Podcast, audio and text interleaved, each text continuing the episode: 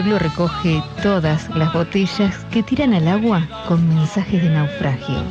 El pueblo es la gran memoria que recuerda todo lo que aparezca muerto en el olvido. Hay que buscar esas botellas y refrescar esa memoria. Leopoldo Marechal.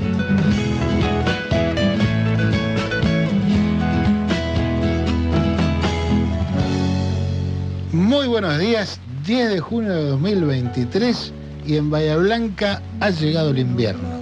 Caramba, qué frío. No, no, no. Todavía no. Mañana, mañana, mañana tenemos. Frío, frío. Mañana tenemos. Y pese al frío, nos obstinamos y seguimos tirando botellas al mar. Muy buenos días, mis compañeros Juan Reginato y Daniel Garín. ¿Cómo y les va? no las tiramos con guantes. Muy buenos días a todos y todas. ¿Qué dice? ¿Cómo le Muy va? buen día.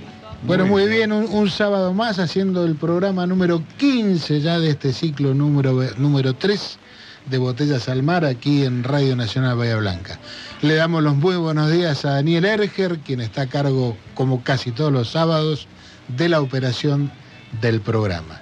Y un saludo a la distancia para Gabriel Carini, nuestro coequiper que en este momento está por allá por Buenos Aires, y a Ricardo Anuncio, productor ejecutivo del programa que debe estar por llegar a la radio Debe en cualquier momento. Buscando dónde dejar el vehículo. Como siempre recordamos que el programa y las entrevistas y demás trabajos pueden escucharse cuando ustedes quieran en nuestra página www.lagrapacontenidos.net.ar o en YouTube o también en Instagram. Esto dicho sea porque es cuasi obligatorio decirlo. Así que bueno, muy buenos días, damos inicio oficial a este programa. Por supuesto que la primer mención, el primer recuerdo, la primera efeméride de la mañana es para todos los, podríamos decir, colegas periodistas, no sé si es un atrevimiento, pero bueno, el 7 de junio fue el Día del Periodista. Y nosotros desde aquí, que tratamos de hacer artesanalmente periodismo con la mejor buena intención, por ahí no sé con qué formato, pero bueno, oportunamente los saludamos y ahora los volvemos a saludar oficialmente a todos, eh, a todas aquellas personas que en definitiva luchan por transmitir la verdad. Sí, el año pasado hablábamos con Gabriel Fernández y salió este mismo tema, ¿no? El tema de nosotros, claramente, nosotros no somos profesionales, sí hacemos periodismo. ¿Sí? Ese, ese es el creo juego. creo claro. que ese es el creo que ese es el, el carril por donde nos movemos ¿no?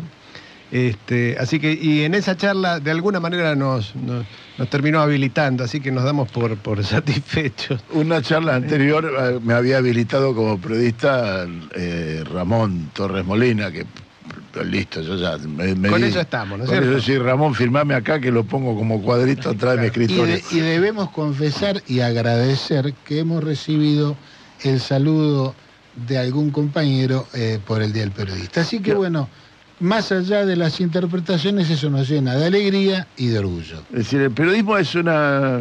ce- Celebramos la, edición de la Gaceta, ¿no? La, la- la- la- que dirigió Moreno eh, desde la Revolución de Mayo. Era la voz de la Revolución de Mayo para que llegara a la mayor cantidad de gente posible en la ciudad de Buenos Aires, eh, post Revolución de Mayo, por supuesto. Y entonces, Moreno era, era periodista. Moreno hacía periodismo independiente de la corona española Sí. Moreno estaba haciendo periodismo independiente de la corona española, estaba haciendo periodismo nuestro. Eh, y lo concreto es, además de hacer periodismo, y había quienes hacían periodismo dependiente de la corona, y por eso se crea la Gaceta, era justamente eh, una voz diferente que llegara a algunos lugares y en forma oficial. Pero también, no lo recordamos, pero un gran periodista, reconocido por casi todos como tal, es Bartolomé Mitre. Era periodista. Yo lo pregunto en estos términos como me- creo que Mitre, más allá de lo que nos diferencia eh, con él, que es un abismo de- de metros y litros de tinta escritos, es que eh, ni somos tan periodistas como don, Mitre desde su tribuna de doctrina. ¿No? Sí, hay que reconocer que Mitre no tenía radio nacional. Por otra parte. Nosotros afortunadamente sí. Claro, a nosotros nos resulta más fácil que al señor Mitre, pero lo planteo en estos términos, ¿no? Es decir, el periodismo es amplio y como Día del Periodista de la Nación, pero es, es bueno yo- recordar a Julián Assange, detenido y preso por hacernos conocer cosas. Claro, caramba. Caramba, y eso, pero no es periodista. Ajá, nos hizo conocer cosas que a algunos evidentemente no les gustó nada, y no tampoco le gustó que lo que nos hizo conocer está preso. Y está preso en una cárcel de máxima seguridad desde hace 10 años casi. Sí, sí. Eh, sin causa todavía, sin juicio. Y entonces vos decís, bueno, el periodismo tiene muchas facetas. Y por último, como diga el periodista, quiero hacer un, un- recuerdo y un reconocimiento a, a dos compañeros que de alguna manera has hecho posible que empezáramos a caminar este, eh, eh, este camino del periodismo, eh, que es este, Alejandro Filipone, mi querido amigo que se fue demasiado temprano, y compañero de varios programas de radio y compañero de ustedes varios programas de radio que también estuvieron. De varias aventuras. Y, y de varias aventuras y de los primeros caminos de la grapa y de Omar Turconi, que fuera director de esta radio y que nos abrió la puerta a esta radio ya por el 2012. Y bueno, y entonces desde acá, el Día del Periodista, no puedo más que recordar a ellos dos y de traerlos a esta mesa como homenaje. Por supuesto, por supuesto. Bueno, y esta, este sábado es un fin de una semana que ha sido y es rica en recuerdos, en, efemérides, en homenajes. Eh, yo diría, bueno, empezando por hoy, después podemos ir para, hacia atrás, pero hoy 10 de junio es el día de la afirmación de los derechos argentinos sobre Malvinas, islas y el sector antártico. Eh, me parece importantísimo subrayarlo porque debe ser una vocación permanente. Sí, a la vuelta de la democracia, después del 83, el 10 de junio, era la fecha que había elegido el gobierno de Raúl Alfonsín para, eh, para poner en agenda el tema Malvinas, aprovechando, digamos, esta, esta fecha. Eh, y, haciéndolo desde un lugar que hasta podría ser interesante, que era reafirmar Malvinas sin este, hacer mención a la guerra explícitamente, que es uno de los temas que cuando hablamos con Guillermo Carmona también se, apareció, ¿no? Eh, Guillermo Carmona es el responsable de Malvinas de la Cancillería Argentina. Es decir, la guerra de Malvinas evidentemente nos ha marcado, evidentemente está a flor de piel, pero no es solo la guerra de Malvinas, sino que es, son 150 años de reclamo permanente por eh, las islas, desde aquel momento en el que fue desalojado el gobernador Luis Bernet, hasta hoy sigue siendo un, reclamo permanente de todos los gobiernos con más o menos eh, énfasis, con más o menos convicción, con eh, funcionarios de lujo y con algunos foradores que andan por allí. Eh, Y algunos pero- que deben seguir perdidos en los efluvios etílicos por ahí, ¿no? Claro, tal cual, ¿no? Pese a todos ellos, el reclamo del pueblo argentino sobre Malvinas este, se mantiene en el tiempo y así será. Eh, lo mismo pasa con el sector antártico, ¿no? El sector antártico donde eh, las acciones que, estamos, que hemos visto y que probablemente no hayamos resaltado tanto como se merecen, en esta última campaña antártica hubo muchos hechos de, de reafirmación de esa soberanía. ¿sí? la, la base Petrel que se va a reconstruir, hay, hay muchas, muchos hechos, el hecho de que mm, se transmita Radio Nacional desde, desde la Antártida, eh, que Telam tenga un- una, una Una persona agencia en la- dedicada. en la Antártida. ¿sí? Digo, hay muchas cuestiones concretas que hacen que esos reclamos no sean solo eh, biribiri, ¿sí? como dicen en el, taller, eh, sino que sean muy, muy concretos y presentes. Y más cuando Malvinas se constituye en el en el lugar de acceso al imperio, eventualmente para también ocupar el, sector antártico, nuestro, nuestra porción antártica del continente. Por eso la, la defensa de Malvinas se torna tan imprescindible, diría yo. Eh, y, se torna imprescindible desde varios puntos de vista, pero uno es histórico, pero el otro es eh, el indispensable hacia el futuro. Eh, de continuar el retroceso de los glaciares, el, territorio o el continente antártico va a tener un perfil diferente al que hoy tiene. Y si tiene un perfil diferente al que tiene, es un lugar donde va a abundar el agua dulce, es un lugar donde las temperaturas serán más templadas, será un lugar, eh, y entonces com- comienza a tener un, factor de, geoestratégico bastante diferente del que, del que se está planteando y desde el lugar que se lo está mirando, desde el que se lo miró, ¿no? Y ni hablar de toda la, actual depredación de recursos naturales que está haciendo Gran Bretaña en todo el territorio de las islas. En todo el territorio de nuestras islas, correctamente. Bien, también hoy 10 de junio es el Día Nacional del Desarrollo Científico y Tecnológico Espacial. Ello porque el- se recuerda el 10 de junio del 2011, hace muy poquito, eh, se realizó el lanzamiento del satélite argentino, el SAC-D Aquarius. Entonces, en, en virtud de eso y como, como un hito científico y tecnológico, eh, quedó designado el 10 de junio como Día Nacional del Desarrollo Científico y Tecnológico Espacial. Un día que tiene mucho que ver con todo lo que vamos a hablar y vamos a desarrollar en este programa, especialmente relacionado a la soberanía y por ende también relacionado con lo que estamos hablando de las Malvinas. Y no solo con lo que, lo, que vamos, a, lo que, en lo que va a desarrollar el- el programa de hoy, el grueso del programa de hoy, sino con lo que acabamos de hablar de Malvinas, la- el Radio Nacional de, en, en- en la Antártida y de la radio y de TELAM, el- el- la agencia TELAM en, en la Antártida.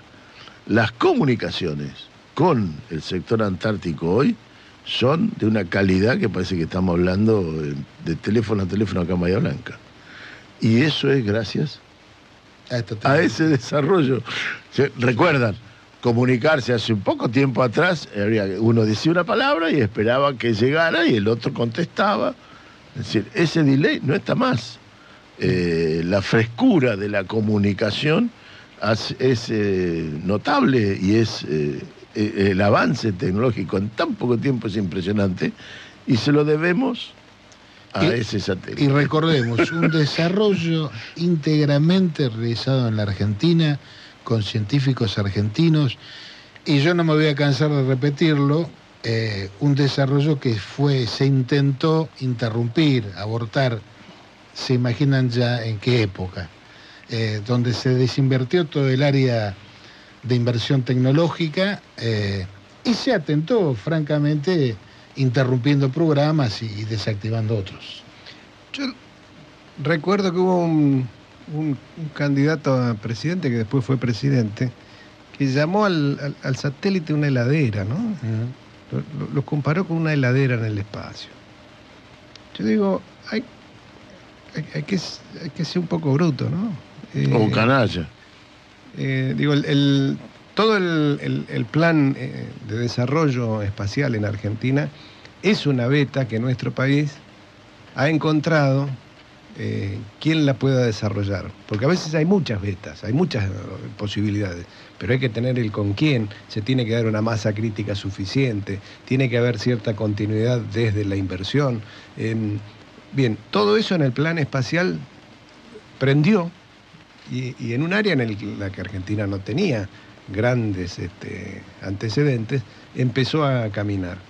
Y esa es la sucesión de satélites que hemos visto, desde este SAC-D, que, fue el, inicial, hasta los satélites de comunicación más importantes a los que hacía referencia Daniel.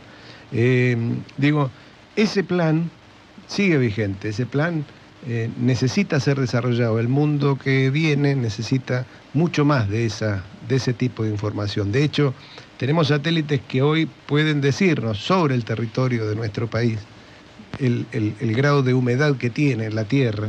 Digamos, la aplicación de esos satélites es directa. Hoy ya se está comercializando este, esas imágenes, esa información, y permite el desarrollo de una agricultura mucho más personalizada, de acuerdo a las condiciones de humedad que se tenga. Entonces, digo, valorar el, el- el para qué, valorar que es autonomía, que es soberano, digo, ¿cómo no seguir adelante con ese plan? ¿Cómo puede haber alguien que lo pueda comparar con una heladera puesta en el espacio? Y esto me parece, Juan, que hay que subrayar lo que estás diciendo, en cuanto a que el desarrollo satelital no es para la satisfacción de un puñado de científicos que están eh, elaborando teorías y tratando de mostrarlos en abstracto, sino que es una aplicación bien práctica, como vos estás señalando, y hay mil aplicaciones más, eh, que tienen que ver, en definitiva, con la economía, con el desarrollo y por ende con el bienestar de los argentinos.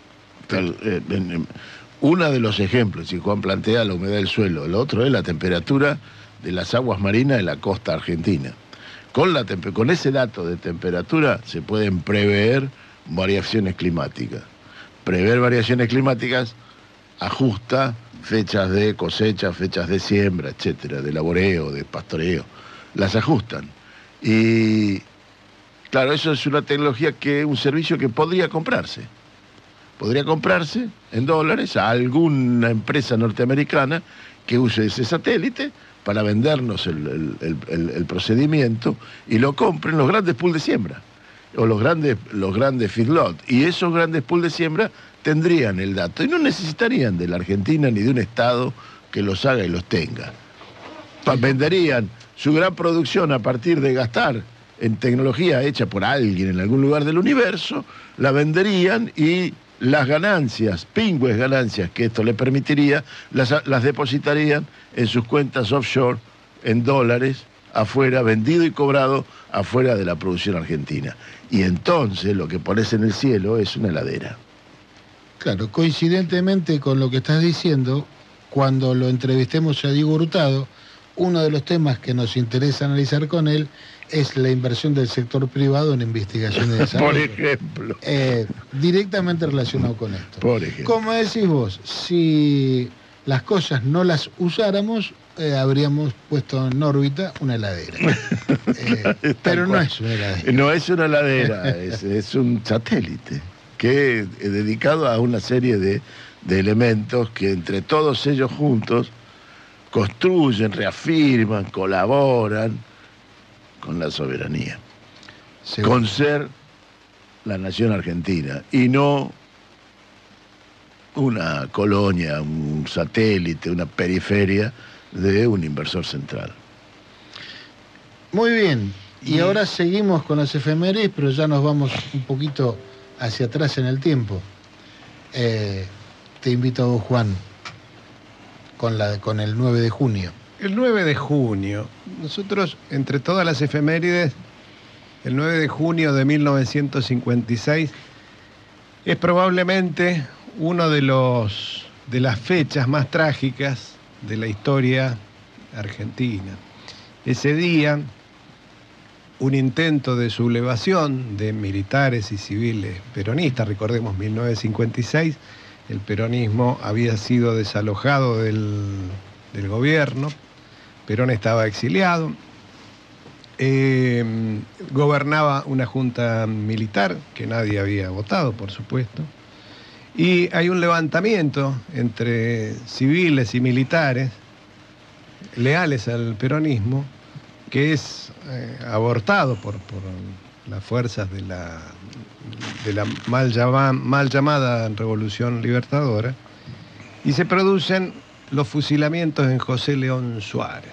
Directamente a los sublevados se los, se los fusila en, en- en algunos casos en, en los basurales de José León Suárez. Es un, un- un episodio Sí, cuesta hasta llamarlo fusilamiento. no es un fusilamiento, Es es, una masacre, difícil, eso. una masacre. Sí, tal cual. Y, y- y eso me parece que marca. Ya había, el año anterior, en 1955, se habían producido los bombardeos sobre la Plaza de Mayo.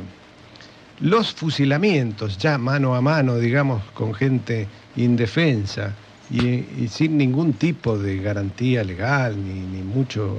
Ni juicio, nada, ni, juicio, ni orden judicial, ni siquiera una orden militar concreta. ¿eh? marca, mm, marca un, un- uno de los hechos más graves de nuestra historia. Y sobre todo, porque a ese hecho tan, tan grave, lo, lo- lo sigue la justificación de todos esos hechos. Ya no por parte de sectores eh, militares que habían sido quienes se habían levantado, sino por parte de los representantes de los partidos políticos más importantes de la época. Es, eh, eh, es- hay, que ir y buscar el- en, la historia lo que se dijo en esos días. Eh, el órgano oficial del Partido Socialista, de, que lo dirigía Américo Yoldi, llega a decir se acabó la leche de la clemencia, ¿no? que es una frase eh, que marca que mm, este era el fin, este era terminar con el peronismo, había que terminar con el peronismo. Y caramba, si nosotros no, no estamos escuchando por estos tiempos algo parecido, ¿no? Este, las propuestas que vemos hoy en Juntos por el Cambio van en la misma línea, varios de sus dirigentes, ¿no? La nueva incorporación de Juntos por el Cambio, Expert, dice hay que erradicar al kirchnerismo. Esto lo dijo ayer, antes de ayer. Eh, Carrió advierte que lo que proponen Macri y Milei podría llevarnos a un escenario de represión que, que- que termine en, en juzgamientos por delitos de lesa humanidad, dice Carrió. Ya, Carrió parece molestarle menos que sucedan los hechos que luego sean juzgados. Esto es, esto es una parte. Este, digo, pero hemos escuchado dinamitar, hemos escuchado terminar, hemos escuchado... eh, esto es lo que estamos escuchando hoy, que tiene, que, que- que tiene, que resuena en el tiempo con aquel 9 de junio en el cual fueron fusilados, sin juicio, sin defensas, sin, sin ningún tipo de garantías civiles y militares. El más conocido de todos ellos es el general Juan José Valle, pero es una larga lista de, fusilados. Eh, y, y digo, nosotros tenemos que estar eh, atentos a esas, a esas reivindicaciones. Eh, sí, cuando, cuando se habla de erradicar, estamos remitiéndonos a otra vez volver a valorizar aquello que sucedió el 9 de junio de 1956. Nuestra respuesta, me parece, tiene que ser la misma de siempre. Ganar consenso, ampliar la base. Eh, esta semana tuvimos que creció el empleo industrial. Esta semana tuvimos que se reabrió una fábrica de Sancor en Santa Fe, una fábrica de queso. Esta semana se volvió a, ya, ya se había iniciado la actividad, pero se hizo público el lanzamiento de Fanasur. Me parece que ahí están los dos modelos. Un modelo que habla de bombardear una plaza, un modelo que habla de fusilar en la clandestinidad y otro modelo que habla que habla de abrir fábricas, que habla de generar empleo, que habla de buscar, a veces encontrándolo y a veces no, esto también hay que decirlo, no son modelos perfectos, ¿sí? pero la búsqueda tiene que estar en, en el bienestar de la población, en, el- en en ese bienestar que no tenga excluidos de ninguna clase. ¿sí? Hay un proyecto de país y hay un proyecto de mm, colonia. Hace unos años atrás, eh, Luis de Lía había dicho que él odiaba la oligarquía. Y fue fuertemente criticado. Él no dijo que odiaba a uno u otro oligarca. Luis de Lía dijo que odiaba la oligarquía. Acá lo que acabas de denunciar es una sumatoria de personas que odian y que pretenden exterminar al oponente. Y no es un sector social, ¿no? es, es un pensamiento político lo que quieren terminar. Y, y es tomado y leído de maneras distintas. Yo me voy a atrever acá a hacer un comentario de lo que significa odiar. Y está relacionado con esto. Es la hija del general Valle, Susana Valle, creo que era Sí, su nombre. Sí, sí. Eh, en el año 76, marzo del 76, Susana Valle vivía en Córdoba, fue secuestrada por la patota de Menéndez estaba embarazada de mellizos en la mesa de tortura a la que fue sometida brutalmente, parió sus dos mellizos. Uno nació muerto, el otro vivió unos pocos minutos. Se lo pusieron al lado para que viera cómo se moría su hijo, a la vez que la cargaban y se burlaban de ella. Eso, eso que acabo de describir, es odio. Y odio profundo. No se a mí ni siquiera con el odio puedo llegar a explicar esto. Porque entiendo odiar al general Valle de parte de alguno. Quizá proyectar el odio sobre su hija. Sobre un bebé. Sobre un bebé. Caramba. ¿Puede explicarse eso el odio? Ni siquiera el odio lo explica. Ni siquiera. Y sin embargo esto ocurrió, y ocurrió hace 40 años. Y las dos vidas las vemos reflejadas en las defensas y en exterminar al oponente. Palabra que se utilizó para justificar parte de la masacre al principio del inicio de los juicios, en que había sido una orden constitucional porque la orden del decreto decía exterminar. El exterminar, la, represión, la, subversión, como decía aquel decreto, era exterminar la subversión. No a cada uno de los miembros de lo que ellos consideraban subversión. Ni siquiera eso, pero lo, agarraron a pie juntillas. Y hoy os escuchamos utilizar la palabra exterminar de una manera tan frugal, tan fresca, tan natural, y lo que están hablando es de exterminar personas, de exterminar personas, hombres, mujeres, sus hijos, sus nietos y sus bebés, como ya lo hicieron. Un, dato adicional. Entre los fusilados estaba el coronel Lorenzo Oscar Cogorno. Era pariente del entonces joven eh, Jorge Mario Bergoglio. ¿Sí? Un datito más. Una, una grajea. Una grajea más. Bien, para irnos a algo un poco más liviano, porque. Sácame de acá, Claudio. Porque realmente nuestra historia tiene muchos tragos amargos. Este diría yo que es uno de los peores. Eh, y digo, para cerrar, que nadie se haga el distraído. Eh, cuando miremos hacia el futuro y escuchemos gente hablando de exterminio, aniquilamiento, pensémoslo dos veces, solamente eso. Bien, y para salir de este terreno pantanoso vamos a recordar y vamos a homenajear a nuestro compañero aquí presente porque ayer, 9 de junio, se celebró el Día del Geólogo. Y una expertise de su parte y alguna fuente de trabajo en algún momento. En algún momento, sí, no, no soy geólogo, soy un amante de la geología, estudié un rato geología, no voy a rogarme el título, pero la geología tiene, eh, eh, es una profesión, pero antes que eso es una pasión. Eh, es muy raro no ver un geólogo apasionado. He visto y he conocido geólogos, ingenieros, médicos, apasionados de su profesión, pero pocos no he visto geólogos, o casi no he visto geólogos, que no estén apasionados de la ciencia que profesan. Y he conocido, por suerte o por desgracia, muchos, y en distintas lenguas, pero, eh, pero sí, es una pasión. Así que el Día del Geólogo es en la Argentina porque es la colegiación del reconocimiento de la profesión claro. en el año 48. Caramba. 40 años intensos. años intensos. en el año 48. Y vos fijate. Y los geólogos celebran el Día del Geólogo los 9 de junio y como corresponde a todo geólogo y geóloga, con un brindis. Como debe ser. Como debe ser, como debe ser. un abrazo desde acá, mis queridos amigos y compañeros de, de la ciencia. Una actividad tan importante, tan determinante, diría yo, en este momento del desarrollo argentino, donde estamos todos los días hablando de minerales, de exploración, eh, de, yacimientos. Y de protección del medio ambiente también.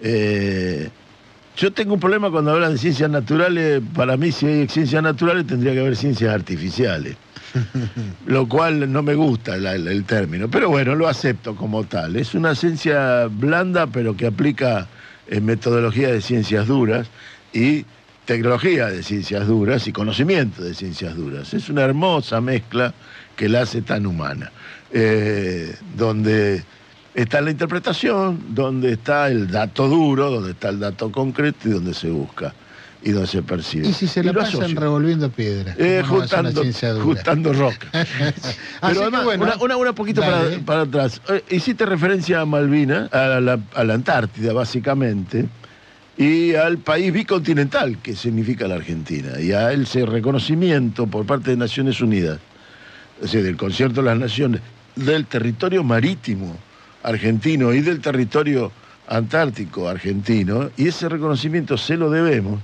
a una presentación de que continuó mucho tiempo de un geólogo. No tengo su nombre en este momento, no quiero, me- no estoy seguro si el que tengo en mente es, y no quiero hacer un homenaje equivocado o pedir- le pido perdón. Pisemos por las dudas. Pero, pero es un geólogo el que llevó adelante desde Cancillería este, este, este, este pedido de reconocimiento del terri- de la territorialidad argentina insular y que coronó con un reconocimiento de esto y hoy la Argentina es un país bicontinental. Si el centro de Argentina lo pusiéramos hoy, ¿saben dónde estaría?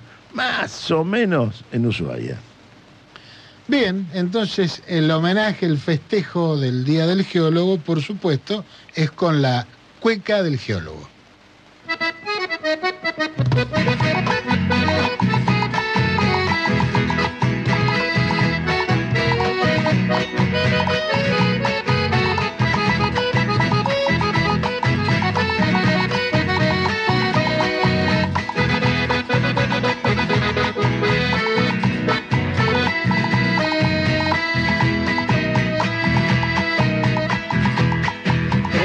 Crece bajo la tierra, geocuequita, crece dura y potente, grano de horita, crece dura y potente, grano de horita, grano de horita y sí, UAPF, algo de biotita no me sorprende crece bajo la tierra.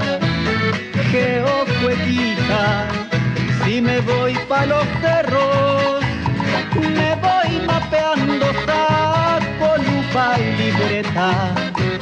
Martillo en mano si me voy pa' los cerros.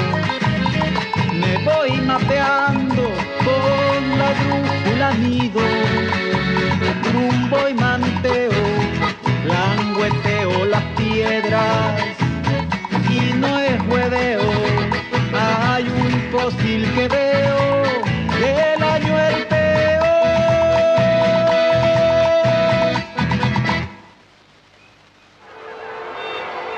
En las entrevistas y siempre que dialogamos, las palabras van y vienen y nos transforman.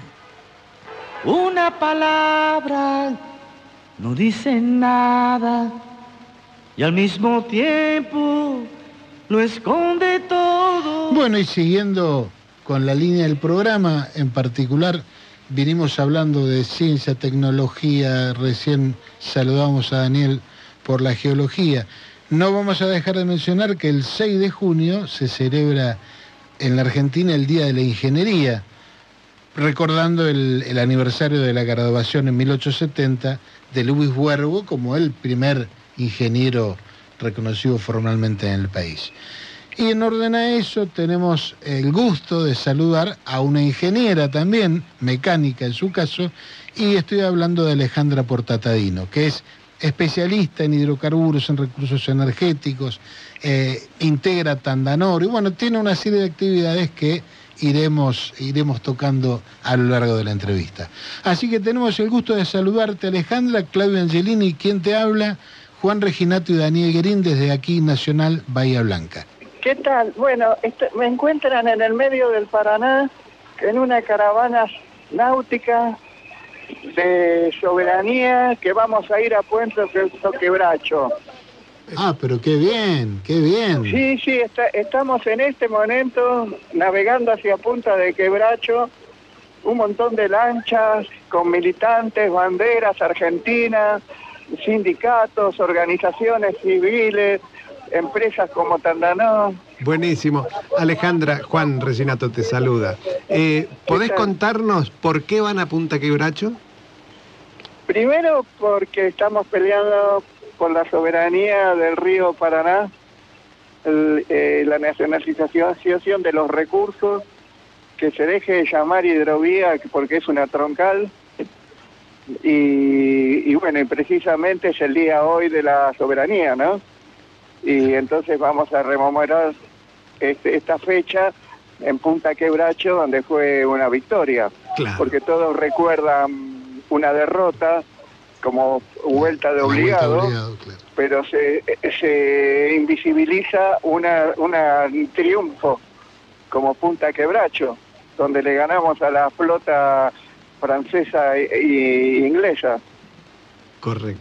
Bueno, nos, nos llena de alegría entonces haber dado, porque vamos a, podríamos decir que eso estaba organizado, pero no es así. Pod- Podemos Ah, subirnos a la lancha. Exactamente. Estamos ¿sí? en la la- Sí. A- Así que por supuesto, Alejandra, que antes que nada mandarles un enorme abrazo de todo el equipo de- del programa para toda la gente que está participando en esa, en esa patriada.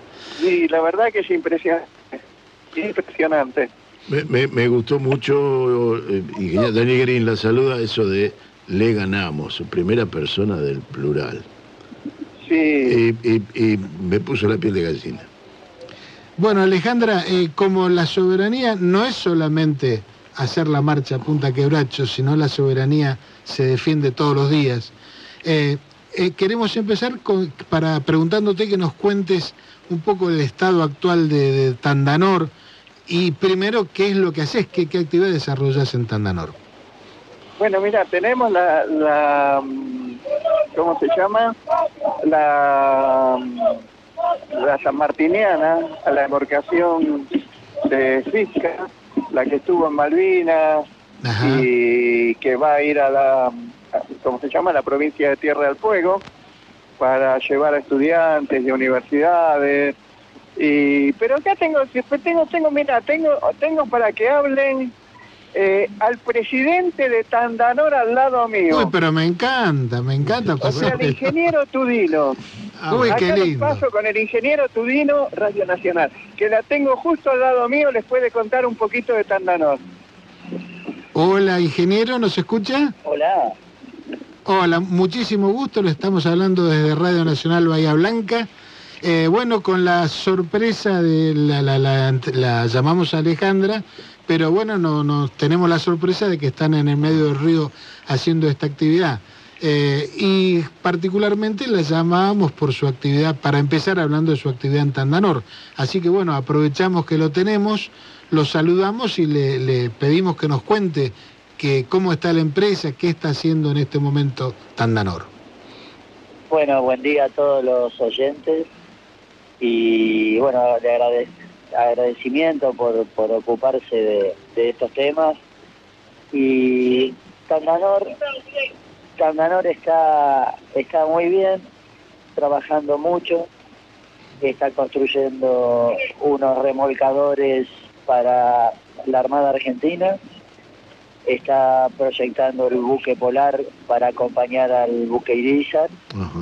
Y, y está remontando cuatro años que nos dejó el gobierno anterior, donde solo siguió la parte de Tandanor que hace reparaciones, pero está estaba totalmente paralizado el astillero Storni. Ajá. Hola. Sí, sí, lo escucho.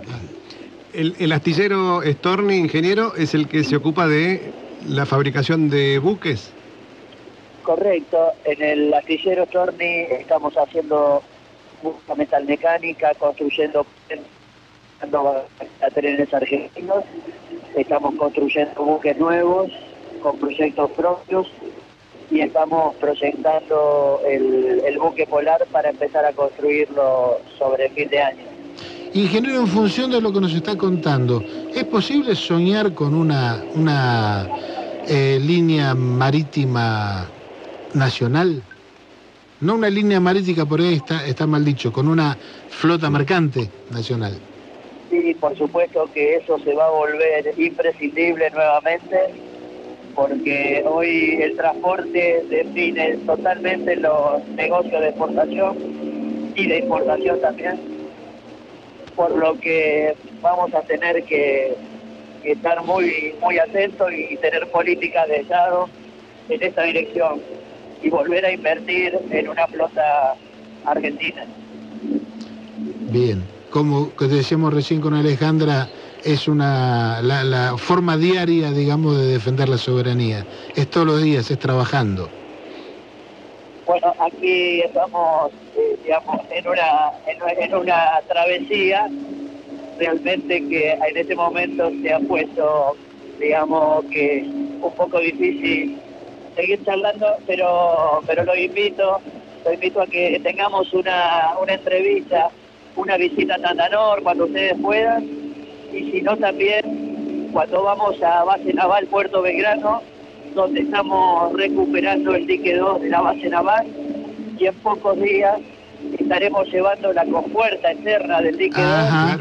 que construimos jun- jun- junto con eh, Astillero Río Santiago. Y bueno, va a ser una, una experiencia muy, pero muy importante. Perfecto, ingeniero. Bueno, le vamos a pedir a Alejandra entonces que nos proporcione su teléfono y lo coordinamos. Por supuesto que nos, nos interesa muchísimo. Y- Así y que- so- sobre todo lo, que mencionaba de Puerto Belgrano es un, un gran paso la reparación de la compuerta acá cerca de, de Bahía Blanca eh, en, en- en los diques así que nos va a interesar mucho y, y prometemos estar por allí sí este Bueno, muchas, muchas gracias por el llamado. Saludo a su audiencia y a toda, a toda la gente de Bahía Blanca, Punta Alta, Coron- Coronel Rosario. ¿sí? Muchísimas gracias. Muchísimas gracias. luego. Muchísimas gracias. Un abrazo. Seguimos hablando con Alejandra.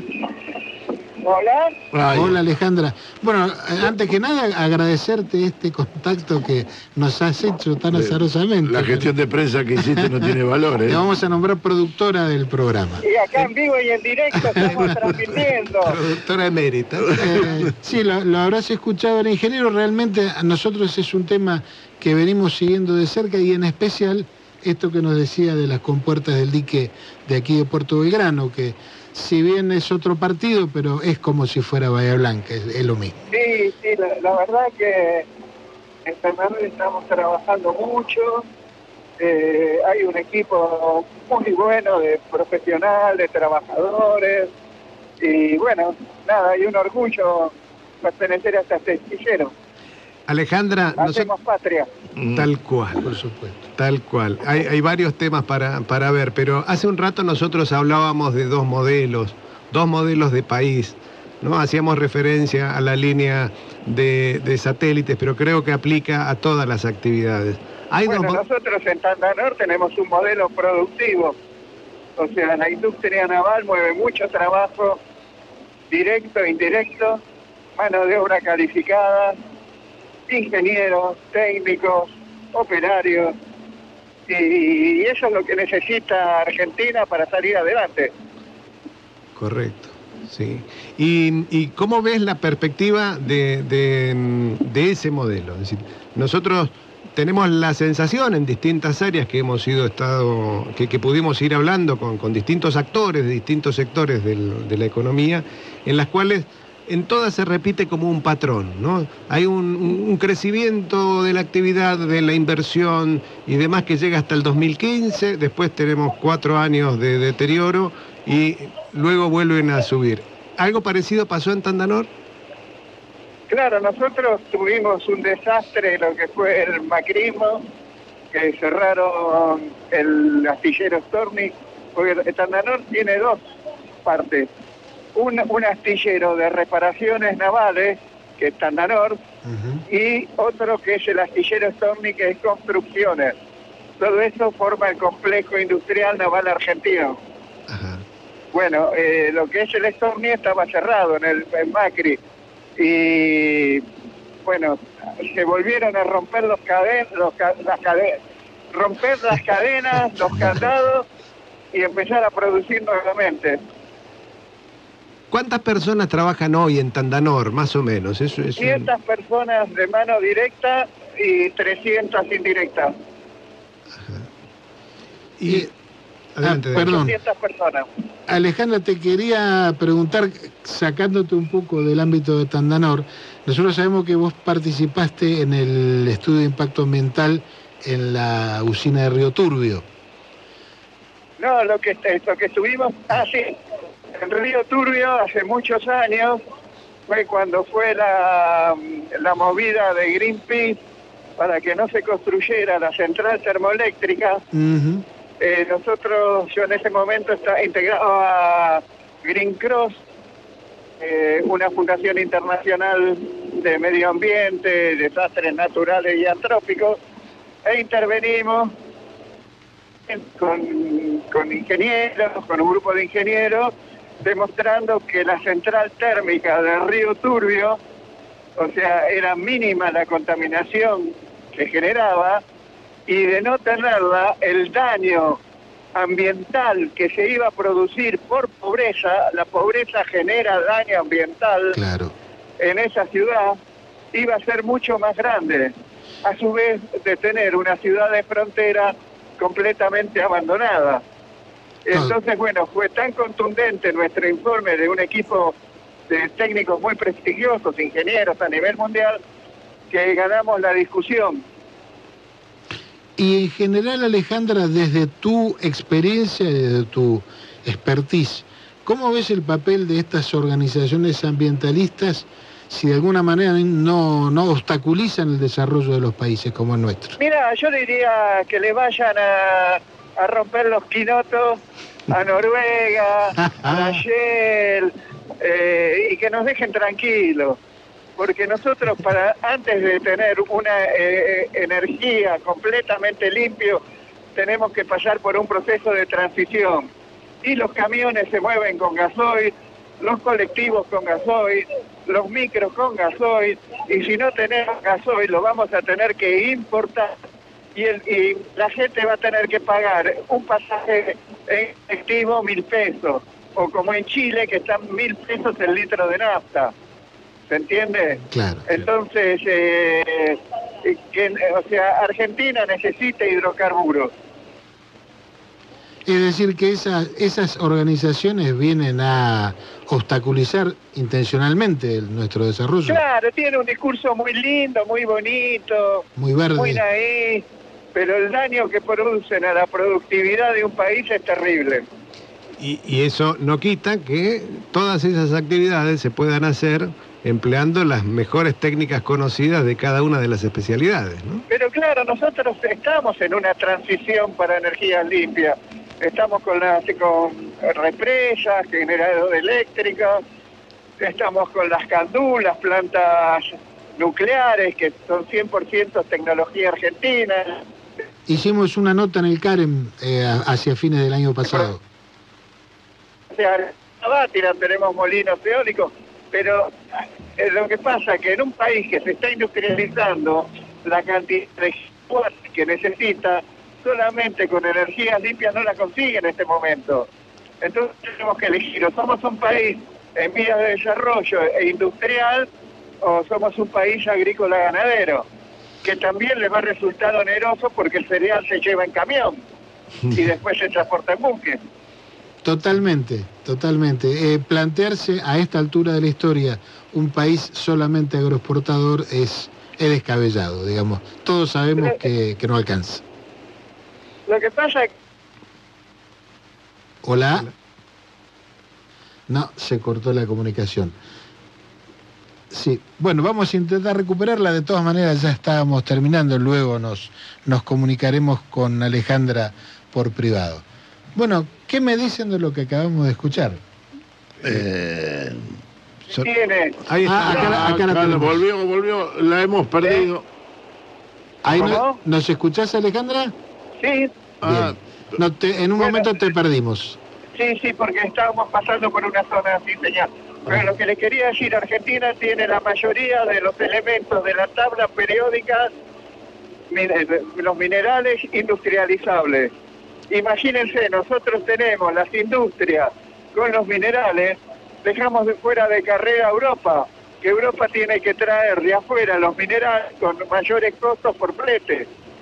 Entonces, teniendo 450 de ingeniería, con 700 carreras entre posgrado y doctorado, somos un enemigo potencial para aquellas potencias que no tienen recursos. Entonces, necesitan que seamos un país agroexportador y mineral exportador en bruto, sin industrializar. Sin ninguna duda. Alejandra, el, el desarrollo tecnológico, en definitiva, hace a la libertad, a la soberanía, a la felicidad del pueblo y a la grandeza de la patria. Te damos un millón de gracias por este rato. Por ahí te vamos a llamar en otro momento que tengas, que estés más cómoda con, con buena señal de teléfono Y- y y, vamos- seguiremos charlando tranquilos. Y- Un, un abrazo grande. Un gran abrazo y, y prometemos. Y hablamos. Y si hay visita en Tandanor, desde ya que nos anotamos. Por supuesto. Sí. Muchas gracias, Le mandamos un abrazo muy grande, Alejandra, gracias. Bueno, era Alejandro, Alejandra Portatarino, ingeniera mecánica, especializada en hidrocarburos, en medio ambiente y quien desarrolla actividades hoy por hoy en Tandanor. Y se aprecia una ferviente eh, patriota, en Pero, definitiva. pero además, eh, que, eh, bueno, que haya estado en el Paraná, navegando en el Paraná, reafirmando la, la soberanía y, y- y conmemorando en la, la, eh, la punta de quebracho, Que es cierto, nunca, nunca aparece Punta Quebracho. no aparece punta de quebracho, es una... eh, eh, y, y además engancharnos y conectarnos con es el, un el ingeniero Todino, un enorme La verdad que el- la nota de hoy fue vio superada a sí misma por las respuestas que se tuvieron. Eh, Totalmente y además con qué claridad, ¿no? me- me- claro, abre un montón. Fue desordenada porque la, Sí, sí, la natural. señal se perdía y demás. Arriba de una pero lancha. fue extremadamente emotiva, además. Eh, me gustó mucho cuando dijo le ganamos. Claro. Qué Bueno, joder. Qué joder. No me quedó claro su opinión sobre Greenpeace. Caramba, qué coincidencia con esta señora. Pero realmente a est- estas cosas no les hacen ver que las cosas no son tan difíciles, tan complicadas. Son más bien simples. ¿eh? De entender son simples, de ejecutar son complejas, supuesto, pero de supuesto. entender son simples. Eh, de ¿quién- entender son simples. ¿Quién hace las cosas y quién se queda con la torta? No es tan complicado. La, la necesidad de agregar valor. ¿Quién puede discutir? La necesidad de agregar valor. Y los que ponen heladera en el espacio. Claro, por ejemplo, por ejemplo. Señores, nos vamos a ir yendo hacia las noticias del mediodía, eh, como siempre hacemos con una efeméride musical. El 7 de junio, hace muy poquito, cumplió años Claudia Puyó, una cantante que creo que ha cantado con todas las figuras del rock nacional conocidos, creo, creo que con todas. Así que la, la homenajeamos, la recordamos con Ojos de Videotape.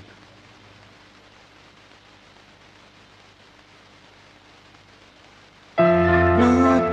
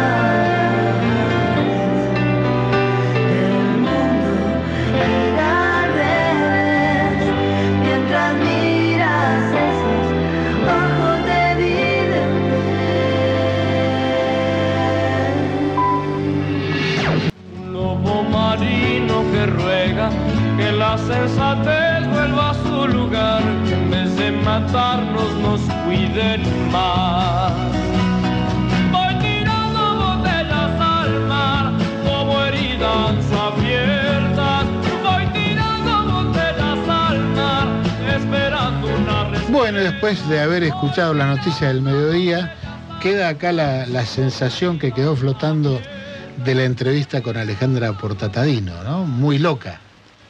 La entrevistada. La entrevista, no la entrevistada. La entrevistada.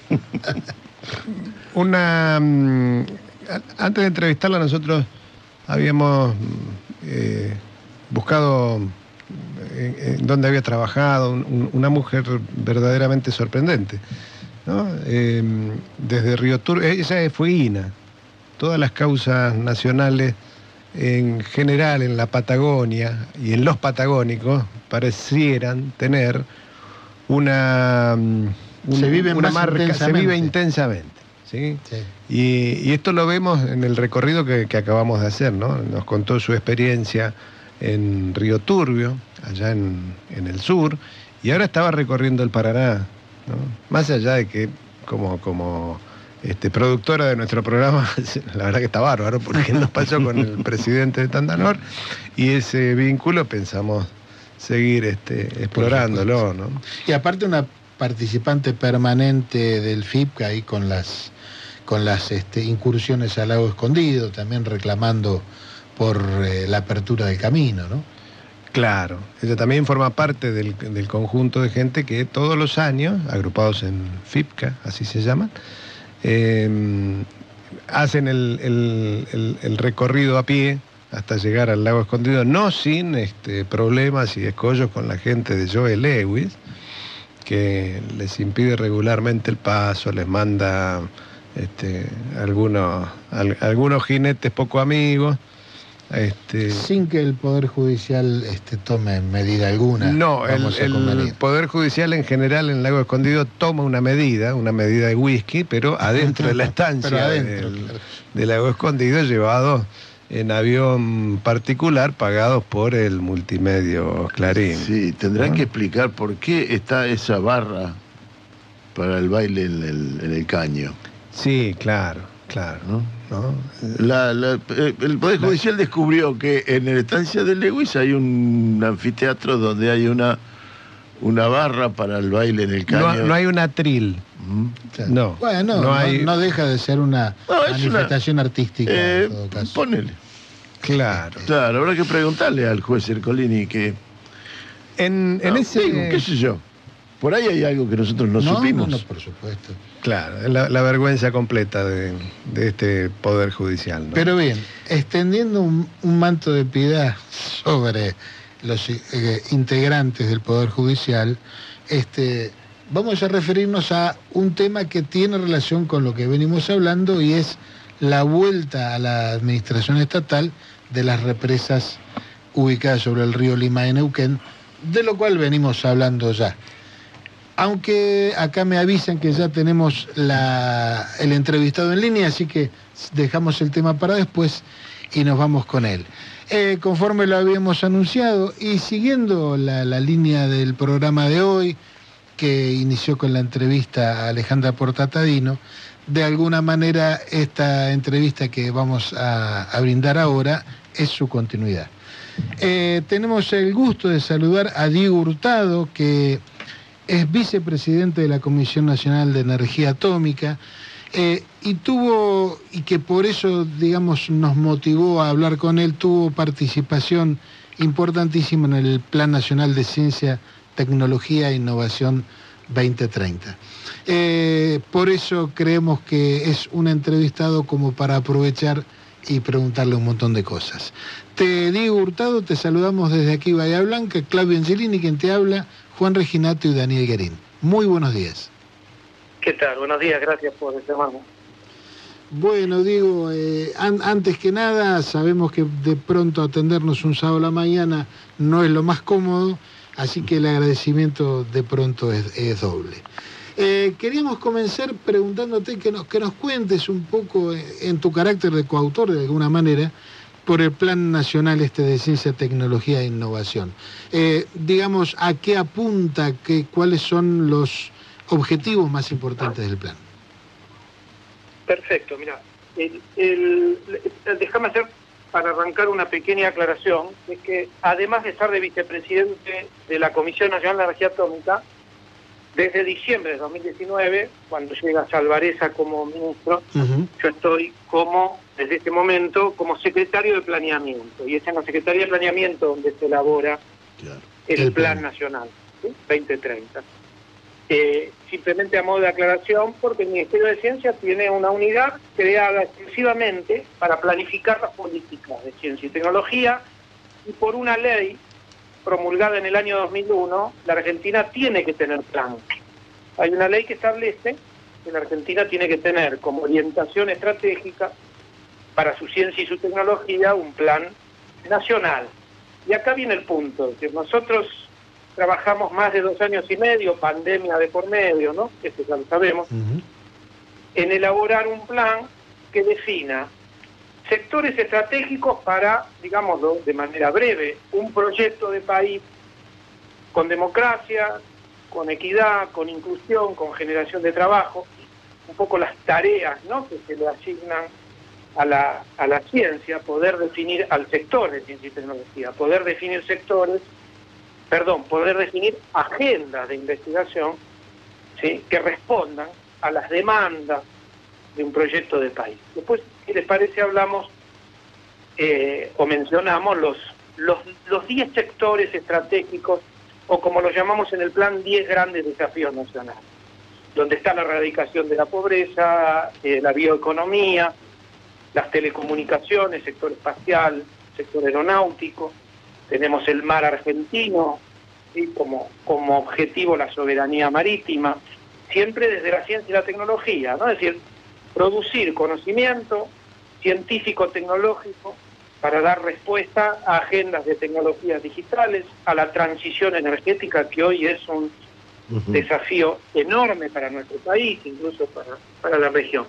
Y el siguiente punto, es decir, además de definir los grandes desafíos nacionales, un aporte que entendemos que es original y que realmente eh, es- nos, nos están corroborando desde las provincias, desde las 23 provincias, que es un aporte original, es haber logrado consensuar, trabajar con cada una de las provincias la definición de una agenda de producción de conocimiento para acompañar cada uno de los planes de desarrollo provincial.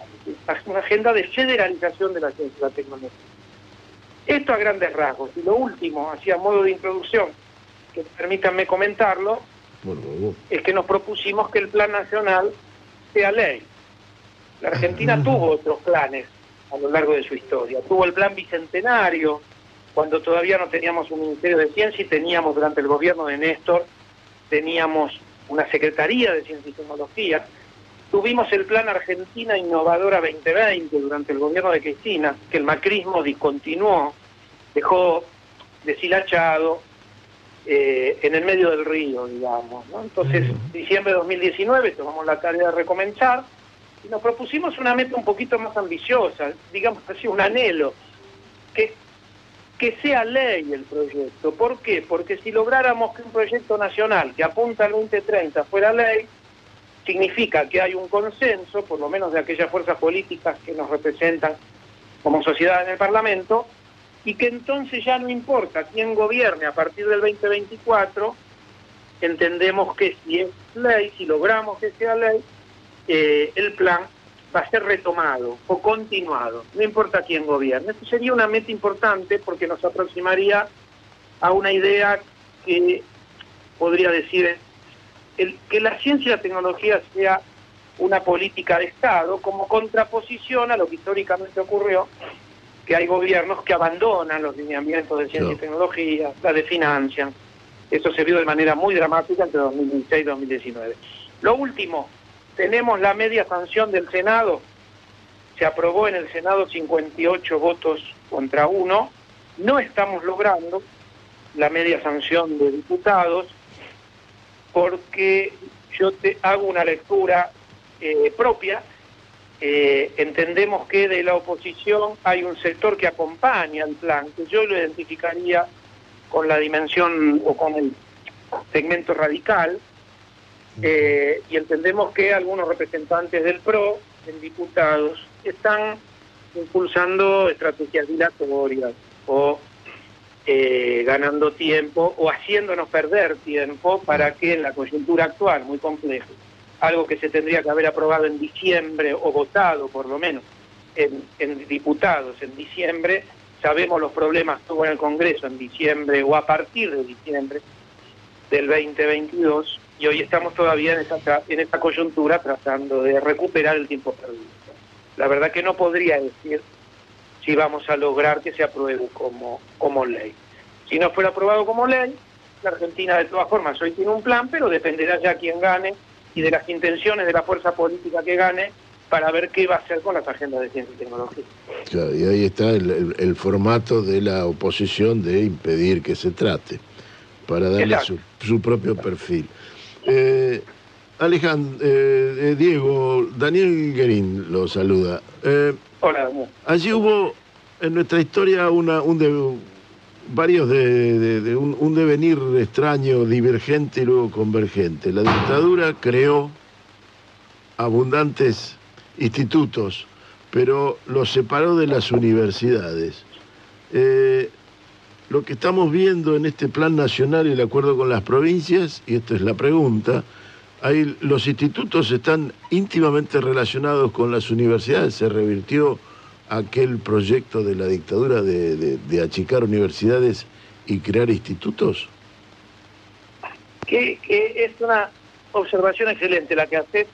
Déjame hacer un, un breve, una breve introducción más de tipo histórico. Hay una tesis doctoral Ah. de una investigadora de CONICET, Fabiana Beckerman, que publicó el libro de su tesis doctoral, que trata justamente de esto que vos comentás, cómo la dictadura, que identificaba la- los, los focos, así hablaban ellos, de subversión del enemigo interno en las fábricas y en las universidades. Y las políticas de terrorismo de Estado en algún punto se orientaron eh, a esos, hacia esos o contra esos focos.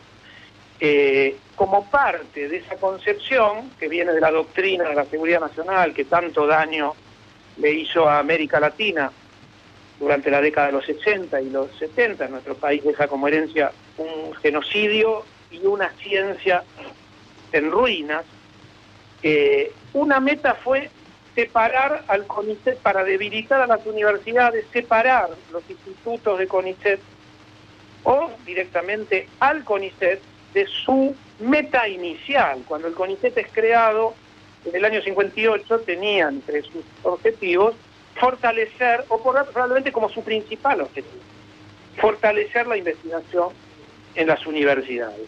Entonces está muy bien lo que vos señalás, efectivamente es un proceso traumático, dramático, como se empiezan a crear institutos, además bajo una lógica autoritaria, ¿no? Es decir, con todo lo que conlleva crear institutos, poner como grandes mandarines a los directores de institutos, desconectado del mundo académico universitario donde se forman los profesionales, las científicas, científicos que necesita nuestro país, financiar con un crédito BID al, al CONICET para llevar adelante esta ruptura y por otro lado desfinanciar a las universidades. Bueno, dicho esto, y ahí paso a, a lo que vos consultabas, todo el alfonsinismo eh, y durante el periodo ciclos de gobierno de Néstor y Cristina se hizo un esfuerzo importante de recomposición de vínculos del CONICET con el resto del sector académico, universitario, pero no solo con las universidades, también el CONICET como madre nodriza, ¿no? De formación de recursos humanos, de definición de agendas abarcadoras de muchas de las demandas. Fijémonos, por ejemplo, en la pandemia, la respuesta que tuvo nuestro país desde la ciencia y la tecnología tuvo muy, mucho que ver, muy vinculado.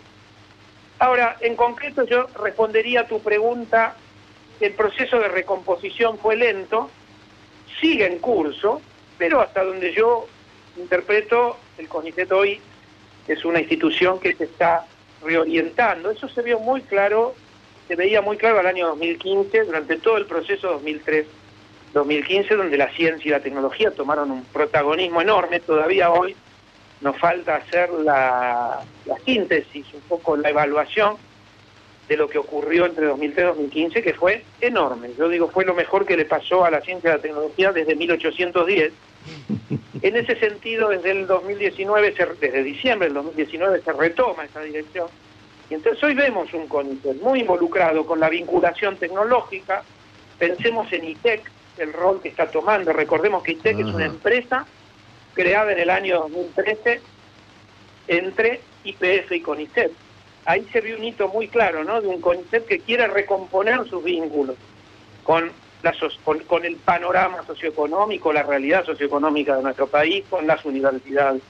Así que me parece que sí, esto está saldado, queda mucho todavía por hacer por las potencialidades que tiene el CONICET en tanto gran institución que puede dar respuestas, ¿cómo decirlo?, drásticas, efectivas o eficaces a lo- los problemas que tiene que resolver nuestro país y que necesitan de ciencia y tecnología.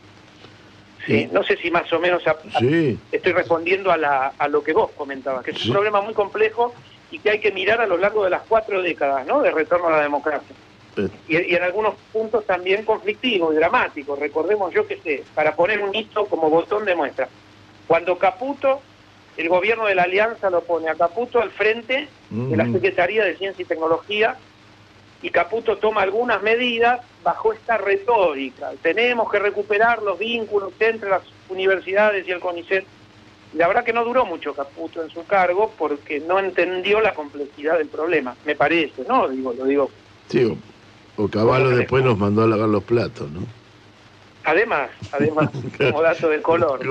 Claro, pero estaban en el mismo gobierno y era complejo una cosa y la otra. Exacto, exacto. Eh, y una, una última en esta etapa de mi parte. Ahí hiciste referencia a 10 temas más o menos que tratabas y hay uno dedicado que lo nombraste al, al- al- al- al océano, al mar, no recuerdo bien. Eh, ¿Eso Sí. sería el, el- el programa de Pampa Azul?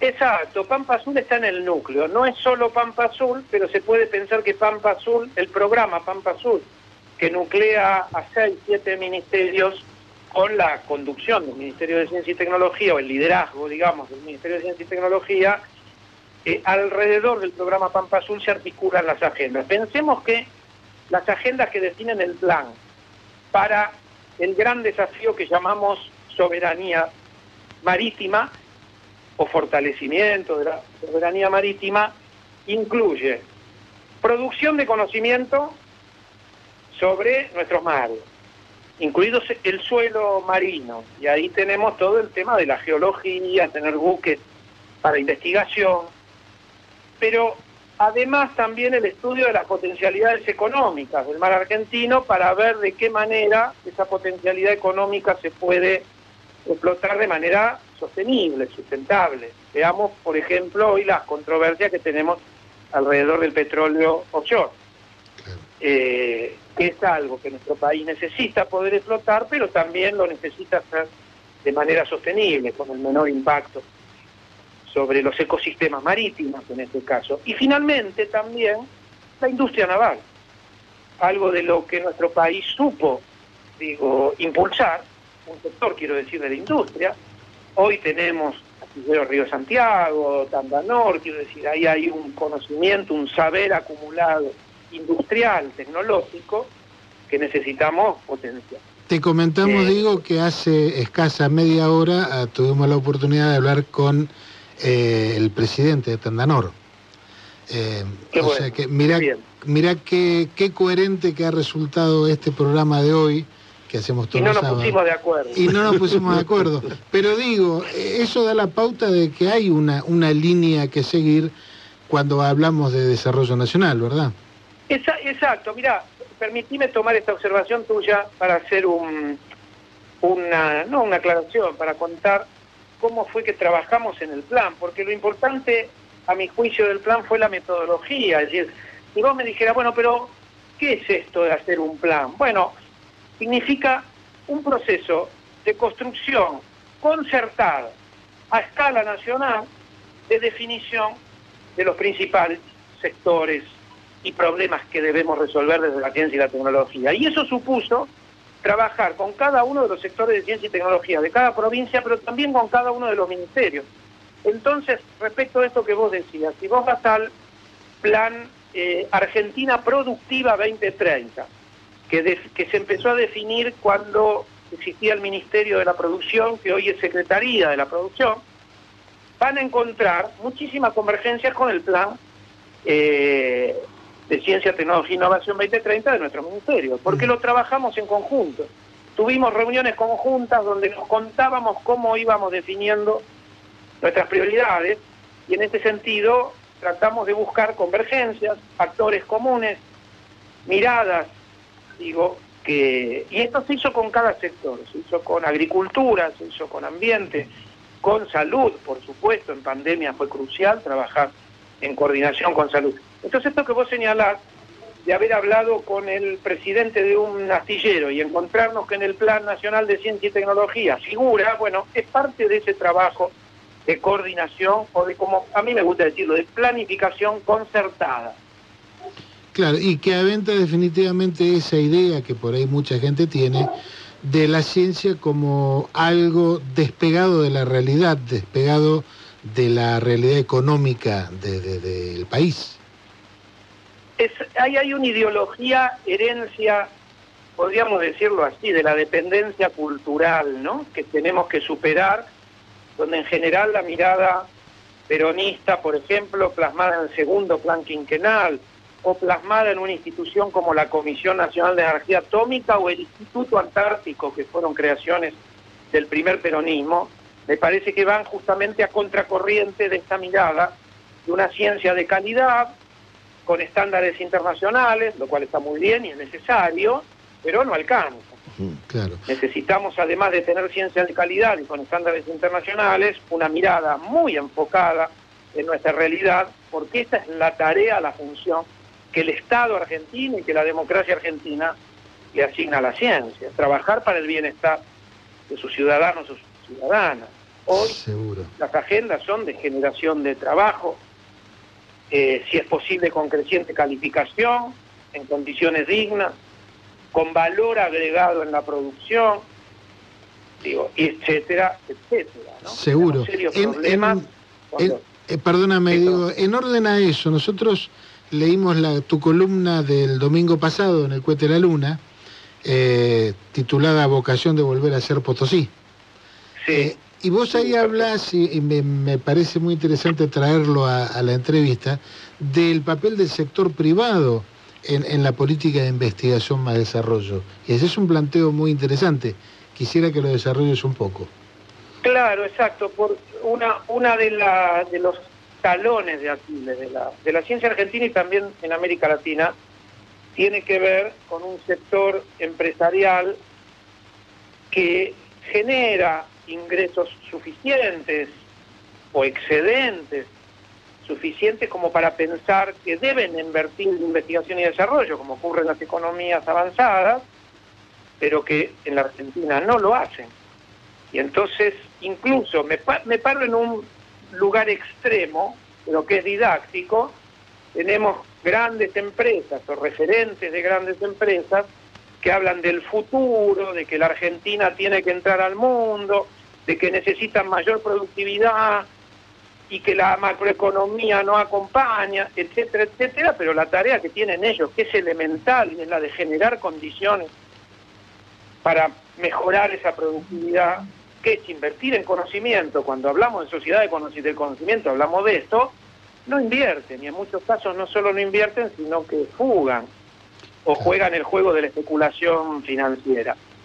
Dicho esto, como caso extremo, digamos que hay ejemplos muy virtuosos de empresarios y empresas nacionales, empresarias, empresarios, que tienen muy claro lo que necesita nuestro país y quieren jugar a maximizar ganancias, pero alineándose con un proyecto de país, pero digámoslo también con toda claridad, no es la parte más dinámica del empresariado argentino, que es donde está necesitando nuestro país el apoyo y la inversión.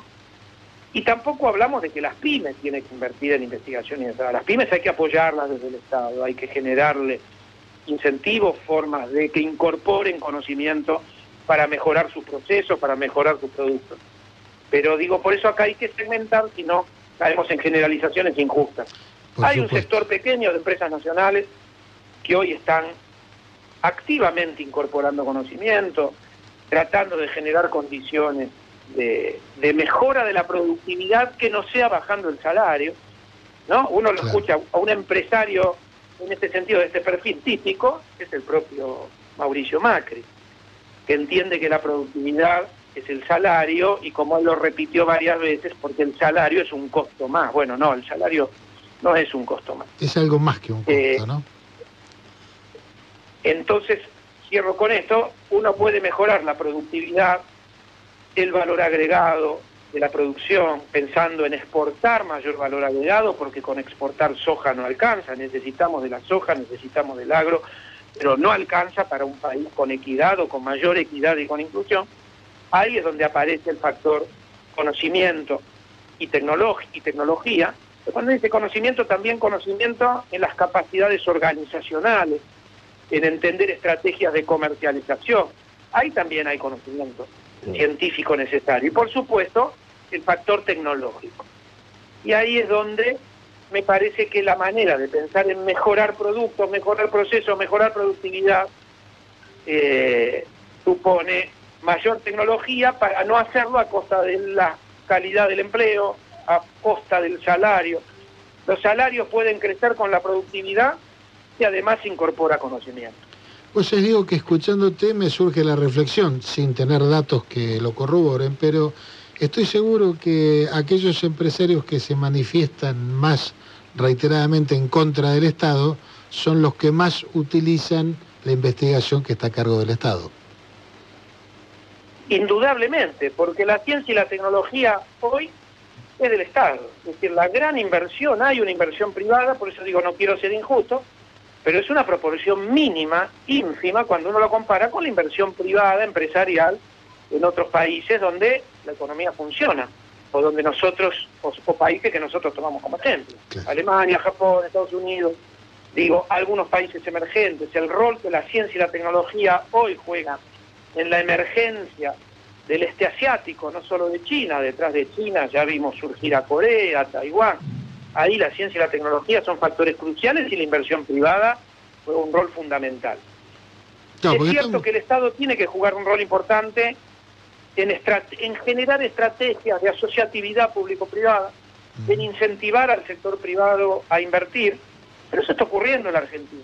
Hay instrumentos, hay incentivos, y como vos bien señalabas, en general eh, uno ve un sector privado que le reclama al Estado, ¿sí? podría hablarte del sector farmacéutico, algunos, algunos conflictos año 2010, 2011, cuando surge la política de producción pública de medicamentos, y el sector privado no quiere apoyar porque dicen que es competencia desleal.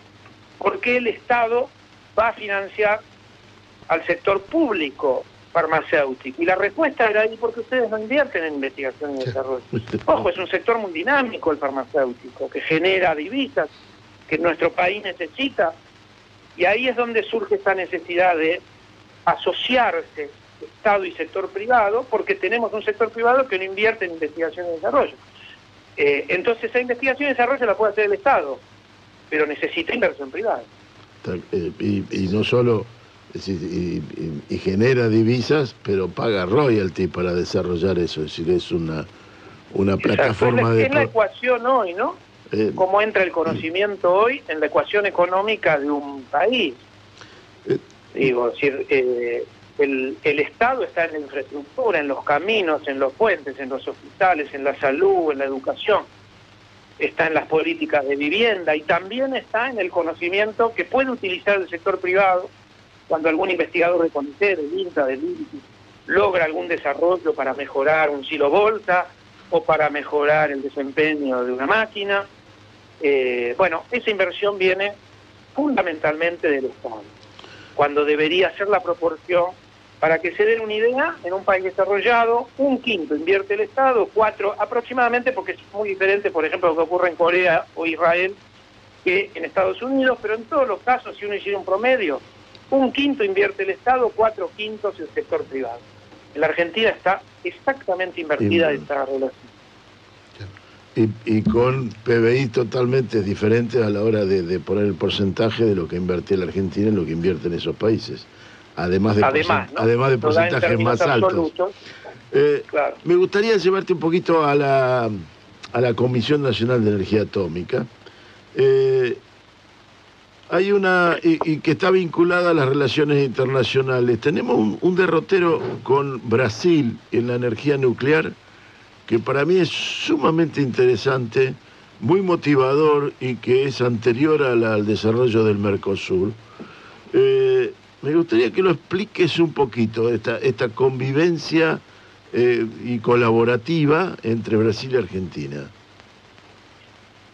Eh, es un tema, ¿cómo decirlo? Para mí deslumbrante, como la Argentina y Brasil, respondiendo por separado a presiones de las potencias o de los países potencias nucleares, con el liderazgo de Estados Unidos, presionando por un lado a Brasil, presionando por otro lado a la Argentina, estoy hablando ya desde la década de los 60, ¿no? desde 1960, países, eh, perdón, Argentina y Brasil concibiéndose como países competidores, rivales, sobre todo, o una de las áreas, el área nuclear, y cómo Brasil y Argentina inician un proceso gradual, lento, de acercamiento, de coordinación de posiciones, que arranca en los 60, que tiene una cumbre, un hito con Alfonsín, Raúl Alfonsín y José Sarney como presidente de Brasil en la cumbre de Foz de Iguazú del año 87, y un segundo hito con la creación de lo que se llama Agencia Brasileño-Argentina de Contabilidad y Control de Materiales Nucleares, en donde por primera vez en el planeta dos países que eran rivales pasan a generar una institución, una agencia, para inspeccionarse mutuamente, generar confianza y a través de esa confianza colaboración. ¿Por qué esta agencia? Porque en realidad lo que se decía es, la competencia entre Argentina y Brasil en el área nuclear puede desencadenar una guerra fría en América Latina, una excusa política para desactivar nuestros o para debilitar nuestros planes nucleares.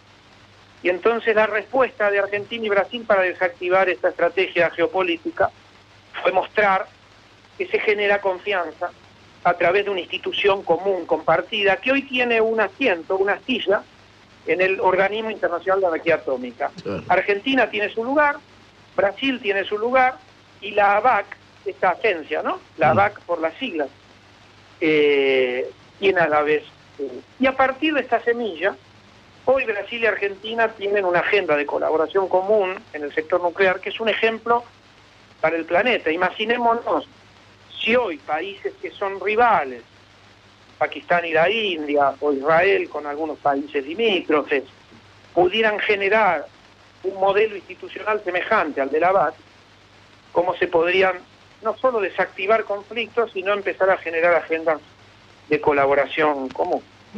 Dicho esto, pensemos que hoy el gran foro o, el gran organismo internacional de energía atómica, que es el OIEA, ¿no? Organismo Internacional de Energía Atómica, su director general es un argentino, que es Rafael Grossi. Decir, ¿cómo llega un argentino a la cúspide o a la, a la dirección de este organismo? Bueno, tiene mucho que ver con la trayectoria de la Argentina y con lo que logran Brasil y Argentina en términos de mostrar políticas comunes que van en algún punto a contramano de lo que es la regla en el sector nuclear, la desconfianza. Si tu vecino no quiere hacer algún artefacto nuclear, entonces yo también debería embarcarme. Bueno, eso Brasil y Argentina lo, lo lograron desactivar y a partir de ahí todos los efectos multiplicadores ¿no? que genera esta confianza y Eh, trabajo en común. Y eh, además eh, genera también atracción a otros países de la región. Y es muy interesante, ahí nombraste a Pakistán y la India. Creo que la gran diferencia es que ambos eh, eh, tienen armas nucleares. Eh, y nosotros estamos por no, para no construir las armas nucleares, al revés. Eh, Exacto, exacto. en esta presión que, que hemos que, que reciben ambos países desde la década del 60 en adelante, con los tratados de no proliferación y, y demás, eh, porque el Tratado de la Proliferación es, lo aclaro, lo pasé por alto, pero es como si fuera una... eh, nos comprometemos a que no van a proliferar las armas nucleares. En realidad, las potencias nucleares nos dicen al resto de los países que nos, esos países no tengan armas nucleares y que los que tienen armas nucleares pueden inspeccionar a esos países por si algún día se les ocurriera tener armas nucleares. Eh, Argentina y Brasil se resistieron, luego cedieron, pero crean esta ABAC. Las presiones continúan y se amplían ya ni siquiera en temas de armamento nuclear, sino de eh, tecnología nuclear. En- ¿Cómo encuadramos la visita de Christopher Hanson, el presidente de la Comisión Reguladora Nuclear Norteamericana, de hace, no sé, tres meses atrás?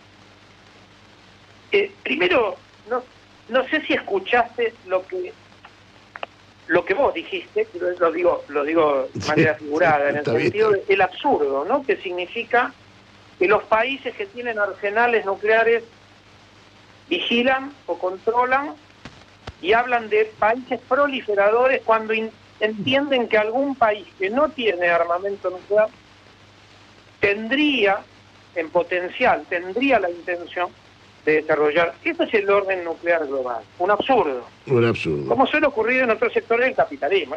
Lo que es hoy a nivel global un absurdo es el capitalismo, no con la financiarización de la economía, con la crisis ambiental, donde hay países que se fumaron el planeta en pipa, pero quieren poner condiciones de emisión de gases de efecto invernadero, aquellos países que no tienen nada que ver con el haber usado un bien común como la atmósfera para su propio beneficio. Si hoy cobráramos deudas ambientales, probablemente Argentina dejaría de deber nada respecto de su deuda externa porque quedaría compensado eh, ese daño ¿no? nuestro país, del cual nuestro país y nuestra región no participaron. Dicho esto, ¿qué está pasando hoy en el sector nuclear con Argentina? Eh, el, el problema, para llamarlo de alguna forma, arranca cuando empezamos a acordar con China la compra de dos centrales de potencia. Es decir, las centrales de potencia son las que producen electricidad a partir de energía atómica. Eh, eso ocurrió durante el gobierno de Cristina, durante el gobierno de Macri el acuerdo por dos centrales nucleares se transformó de manera muy desprolija, sin concepción estratégica, sin concepción de, de mirada a futuro, en comprar una sola central.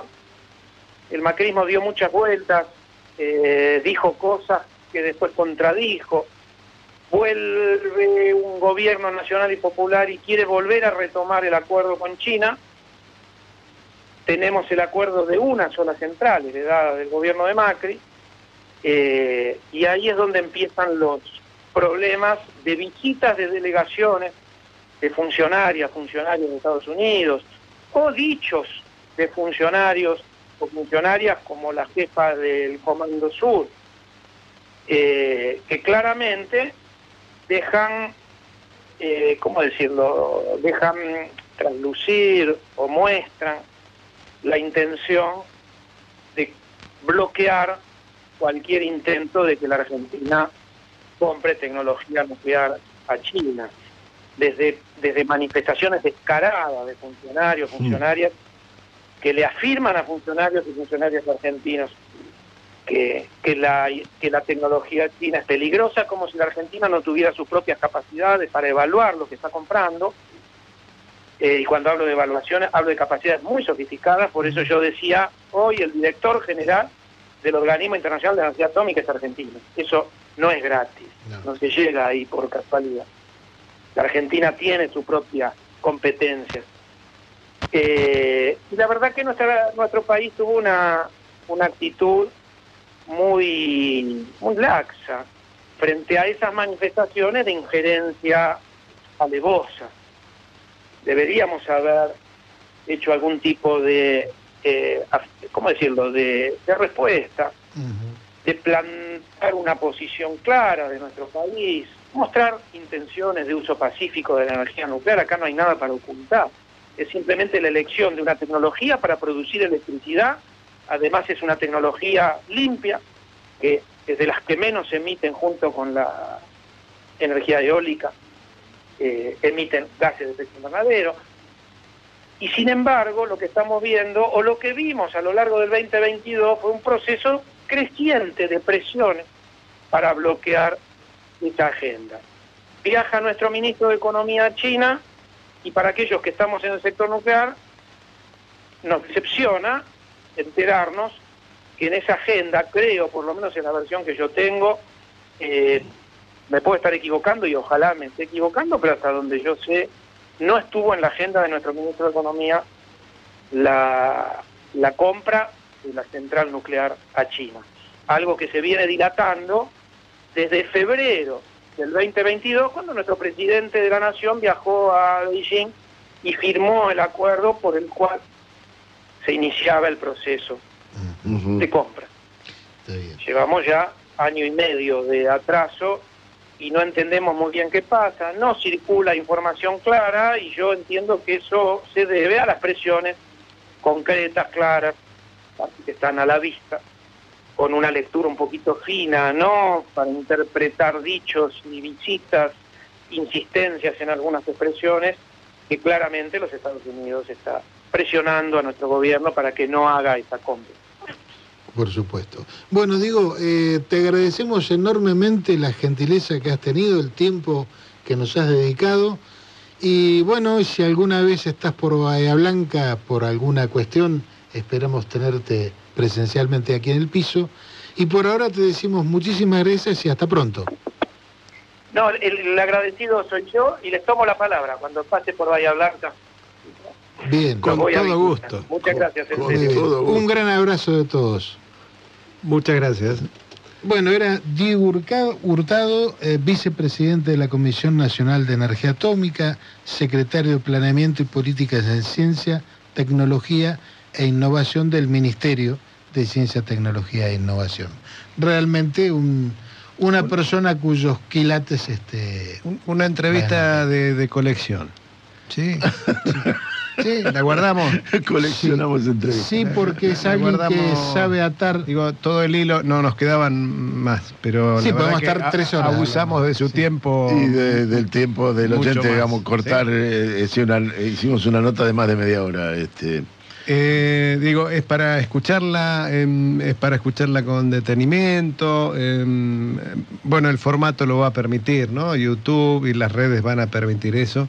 Pero digo, es un, un muy, muy interesante el, el recorrido que, que se hizo en la entrevista. Sí, porque Eh, ató política, economía, ciencia, investigación. Y volvemos unos pasos atrás, ¿no? Esto es lo que quieren dinamitar, destruir, erradicar y demás. Acá están los dos modelos, acá están a la vista, ¿sí? Hay, un modelo que está construyendo. No, es, no estoy hablando de un modelo que se circunscribe estrictamente a un armado electoral. No, es más amplio que eso. Pero hay un modelo de país que está construyendo, que está pensando la ciencia y la tecnología hasta el 2030, que está buscando esos consensos que dice eh, Diego Hurtado se lograron en el Senado y faltan en el en diputados por, por especulaciones mezquinas, me parece, a esta altura. Eh, es decir, esa agenda es la que hay que impulsar. Si eso es lo que vienen a destruir, a erradicar y a romper y a revolear, sí, bueno, me parece que van quedando en claro cuáles son la- las dos cosas, ¿no? Y, y va quedando en claro dónde nos paramos.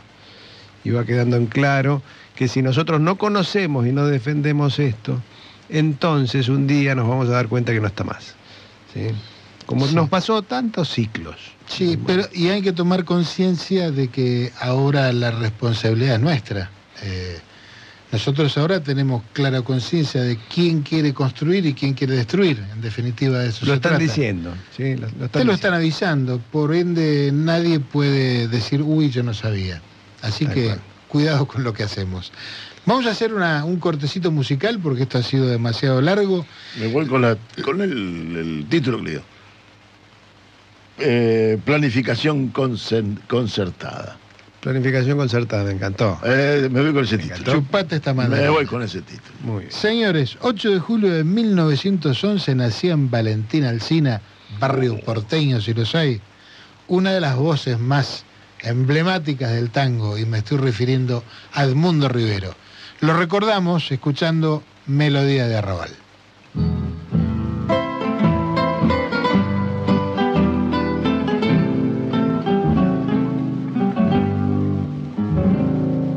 Barrio plateado por la luna, rumores de milonga, es toda su fortuna. Hay un fuelle que resonga en la cortada vistonga, mientras que una bebeta linda como una flor espera coqueta bajo la quieta luz de un farol. Barrio, barrio, que tenés el alma inquieta de un gorrión sentimental. Pena, ruego, sos todo el barrio malevo, melodía de arrabal viejo barrio, perdona si al evocarme se me pianta un lagrimón que al rodar en tu empedrado es un beso prolongado que te da mi corazón. Cuna de tauras y cantores, de broncas y entreveros de todos mis amores en tus muros con mi acero. Yo grabé nombres que quiero. Rosa, la milonguilla, era rubia marrón. En la primera cita, la paicarrita me dio su amor. Barrio, barrio que tenés el alma inquieta de un gorrión sentimental. Pena, ruego, sos todo el barrio malevo, melodía de arrabal. Viejo barrio, perdona si al evocarte se me pianta un lagrimón que al rodar en tu empedrado es un beso prolongado que te da mi corazón.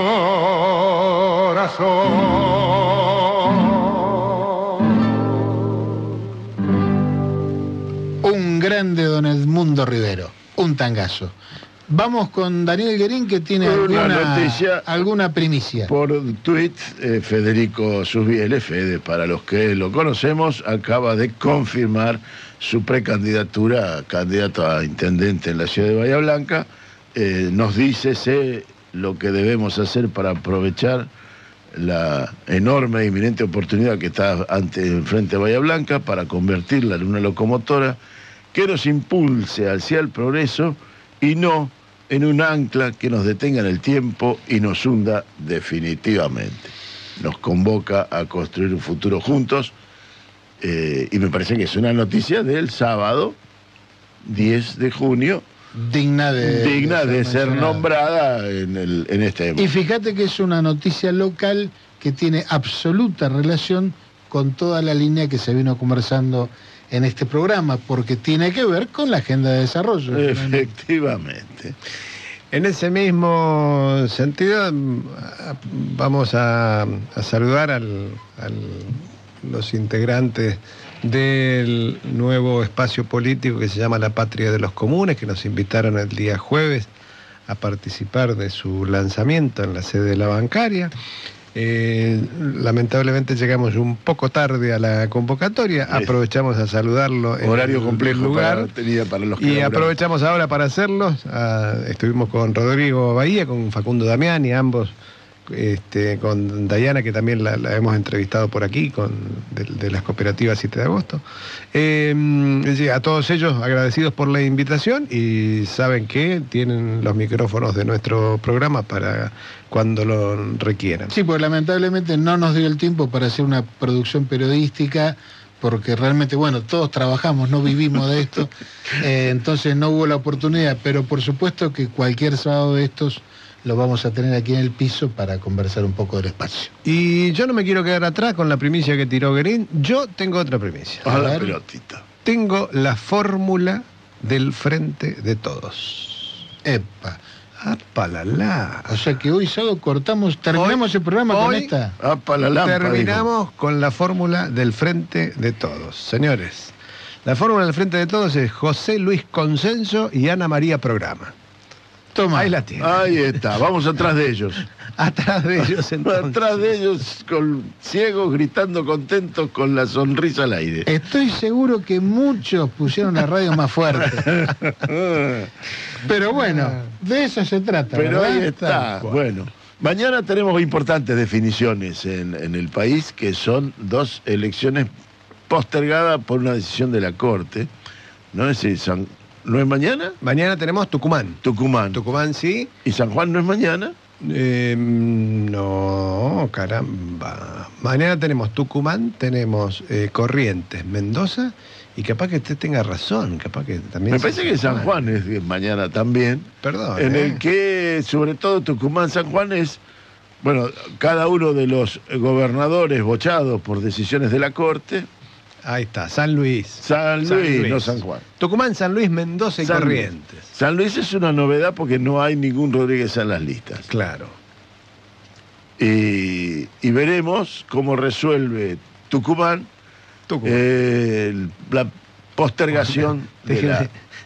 Media- medio segundo. En Tucumán, la extensión del periodo que le dio la Corte Suprema hizo que se extendieran las, las campañas electorales. Están todos sin guita.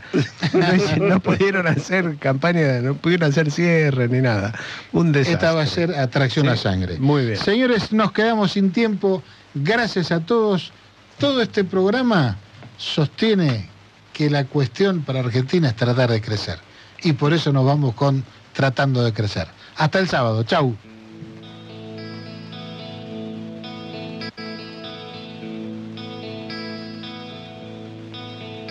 Todavía me emocionan ciertas voces. Todavía creo en mirar a los ojos. Todavía algo. Todavía y adiós, gracias todavía.